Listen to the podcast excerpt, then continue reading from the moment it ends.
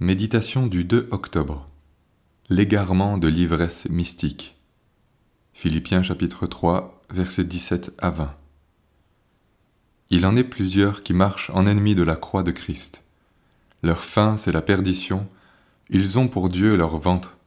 Ils mettent leur gloire dans ce qui fait leur honte. Ils ne pensent qu'aux choses de la terre. Mais nous, nous sommes citoyens des cieux. Dans notre société contemporaine, la recherche de la fête, du plaisir sensuel et des excès exerce une telle influence que l'enfant de Dieu peut en oublier d'apprécier le bonheur et les plaisirs qui lui sont réservés. Il n'arrive plus à se donner aux joies simples de la communion fraternelle, alors qu'elle glorifie pourtant le Seigneur. Avide, mondain, il va alors chercher d'autres plaisirs en lui-même, dans son âme, dans ses sens.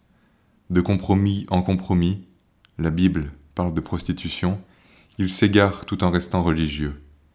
Il aura beau chercher Dieu, il ne le trouvera pas. Leurs œuvres ne leur permettent pas de revenir à leur Dieu, parce que l'esprit de prostitution est au milieu d'eux. Osée chapitre 5 verset 4. Combien s'égarent en se laissant séduire par toutes sortes de mouvements trompeurs, de faux prophètes ou de piétés mensongères qui n'ont rien à voir avec la parole dont ils se réclament. Ils sont attirés par le sensationnel et la quête d'une émotion mystique qui en réalité se rapproche beaucoup de la drogue. Certains ont été jusqu'à expliquer qu'on ne pouvait sortir de la drogue que par le parler en langue. Dans l'ivresse émotionnelle d'une fête insensée et de comportements sensuels, l'homme croit entendre Dieu. En réalité, il s'ouvre au mensonge, à la confusion, voire à la divination. Il n'en résultera ni crainte de Dieu, ni conduite bénie, mais beaucoup de désordre. Quand Dieu parle, il le fait dans sa sainteté. Il reprend les hommes sur leurs péchés, révèle la pensée de leur cœur, la vérité sur eux-mêmes, et sa grâce qui peut les secourir.